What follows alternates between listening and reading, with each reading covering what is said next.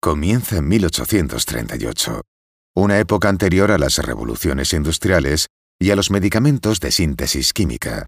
un tiempo en el que la naturaleza era la base de los remedios para cuidar y curar a las personas. En esta droguería ubicada en el centro de la ciudad de Barcelona, el fundador de la compañía